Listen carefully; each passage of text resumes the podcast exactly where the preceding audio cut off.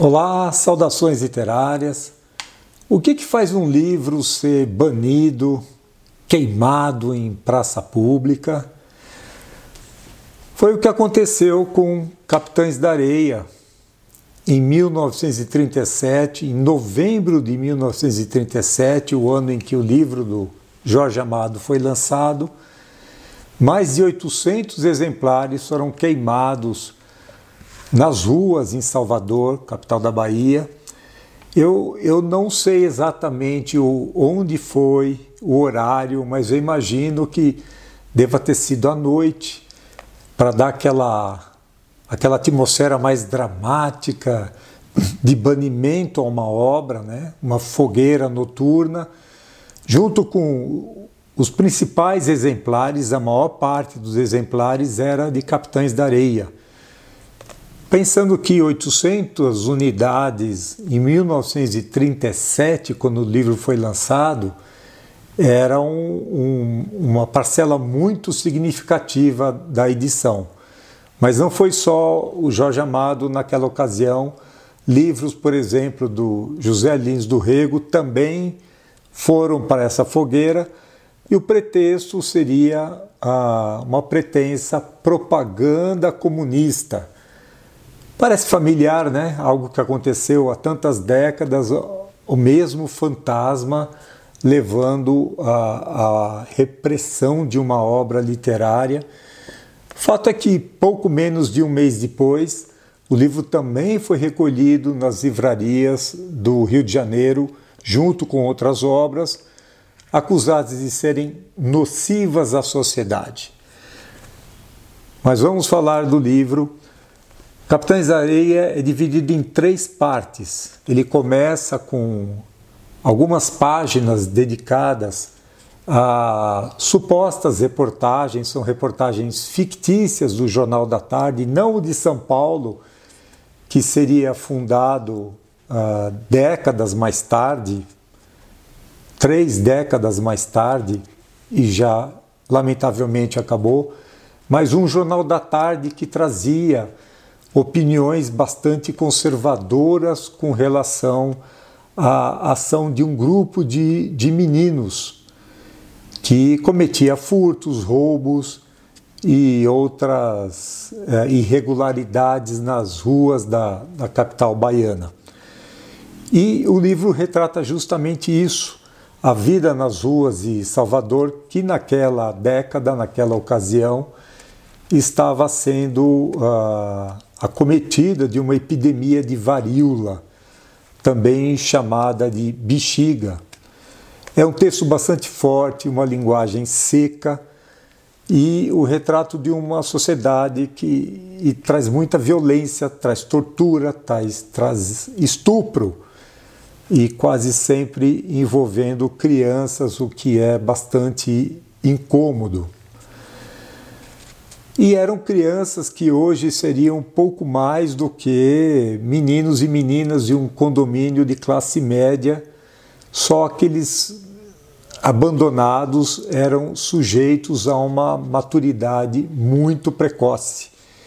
Eles viviam, esse grupo, Capitães da Areia, vivia num, num trapiche, um armazém é, de beira de porto, abandonado, onde eles se abrigavam, ali era o, o lar precário deles, à beira-mar, sob a liderança de Pedro Bala, um dos garotos, nem era o mais forte, mas ele tinha ali um espírito de liderança e ele era seguido por todos aqueles garotos com diferentes características. Tinha um mais atento à questão religiosa, uh, pensava em ser padre, outro sonhava em, em, ser um cangaceiro do grupo do Lampião, outro era um leitor, um leitor e talvez o, o, o mais uh, articulador do grupo, planejava estratégia de, de algumas ações. Tinha o galã, o, assim com uma pinta de, de gigolô que ele viria a ser no futuro. Enfim, diferentes características e algumas crianças que não têm grande protagonismo na, na história, mas são crianças descritas aí com abaixo de oito anos, seis anos de idade, que encontravam lá abrigo da, daquela vida difícil ah, nas ruas de, de Salvador. Todos têm em comum essa questão do abandono, a pobreza. Eles sentem muito a falta de uma figura materna e essa condição precária acaba sendo compensada pela relativa liberdade que eles desfrutam nas ruas. E é nas ruas que eles cometem furtos, roubos, uh, nem sempre nas ruas, eles têm uma estratégia de se infiltrar na casa de uma pessoa de mais posses e conhecer o, o, onde estão as riquezas dessa pessoa e ali depois cometer um, um roubo, e eles se apoiam na, na lealdade de grupo. Mas lembrando, nós somos sempre confrontados pelo texto do Jorge Amado com o fato de que são crianças. E há um momento em que eles voltam à infância, na, quando chega um carrossel decadente. Carrossel é o último brinquedo que sobrou de um parque de diversões itinerante que está acabando e ele vai para Salvador e ali eh, tem lugar um dos, dos capítulos mais, mais ternos, mais poéticos dessa obra envolvendo todos esses garotos extremamente carentes material e emocionalmente, o que é mais complicado. Eles sofrem uma perseguição policial implacável, até por conta da pressão da elite de Salvador e, e da, da, da, imprensa, muito alinhada com, a, com essa elite, e não havia nem talvez sonho em falar em estatuto da criança e do adolescente. Não há qualquer senso de justiça no momento que eles são eventualmente apreendidos e assim tortura, sadismo da parte do, dos policiais, o, que são os momentos mais mais angustiantes, alguns dos momentos angustiantes dessa obra, o que vai fomentando também essa revolta nesse grupo de crianças.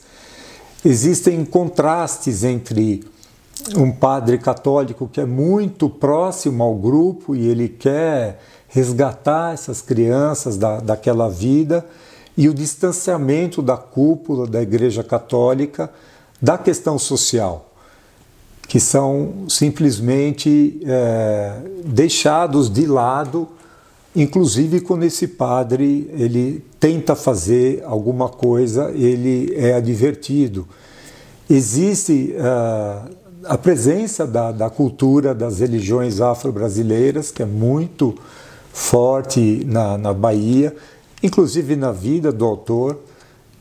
Jorge Amado era presente também. E também ele fala muito da vida dos, dos estivadores, dos pescadores, há imagens em saveiros. Enfim, é um, é um retrato amplo do que era Salvador, a Bahia e, por extensão, o, o Brasil no, nos anos 1930. E, e o que, que mudou nesses 35 anos desde que Capitães da Areia foi publicado?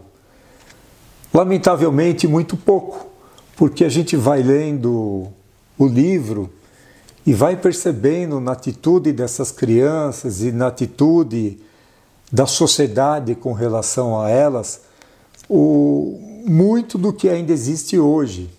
Existe um controle social maior não, não existem, imagino, aqueles reformatórios nos modelos que são descritos aqui, pelo menos não com aquela, aquele sadismo com relação a, aos meninos. Não existem os lugares para onde os doentes eram enviados praticamente para morrer, em meio a uma, a uma epidemia séria. O que a gente viu no Brasil foi outra reação com relação a uma epidemia muito séria também, que foi a negação, foi a orientação por um medicamento totalmente inadequado, mas esperamos que isso sejam tempos passados. O que fica dessa leitura, que é altamente recomendável, importante, é um dos livros provavelmente mais vendidos de Jorge Amado, que tem uma extensa obra que foi levada ao cinema, ao teatro, à televisão. Capitães da Areia poderia talvez ser atualizado tantas décadas depois com um título chamado Capitães do Asfalto porque a gente continua vendo esses grupos de crianças abandonados Brasil afora, nas grandes metrópoles, se agrupando, vivendo ali é, sob o tapete onde a sociedade esconde aquilo que ela não quer ver. Eu li essa obra nessa edição da, da Record, com essa belíssima capa do Aldemir Martins e ilustrações de Pote Lazarotto. Essa edição é de 1982, um livro de sebo, muito bem conservado, saboroso de ser lido como qualquer outro livro. Hoje a obra de Jorge Amado está, ela é oferecida, ela é editada e oferecida pela editora Companhia das Letras. É isso por hoje. Leia Jorge Amado, vale a reflexão, vale a leitura e vale até ah, essa comparação do que era o Brasil quase nove décadas atrás e, e quanto e em que campos a gente evoluiu. Boas leituras, até a próxima!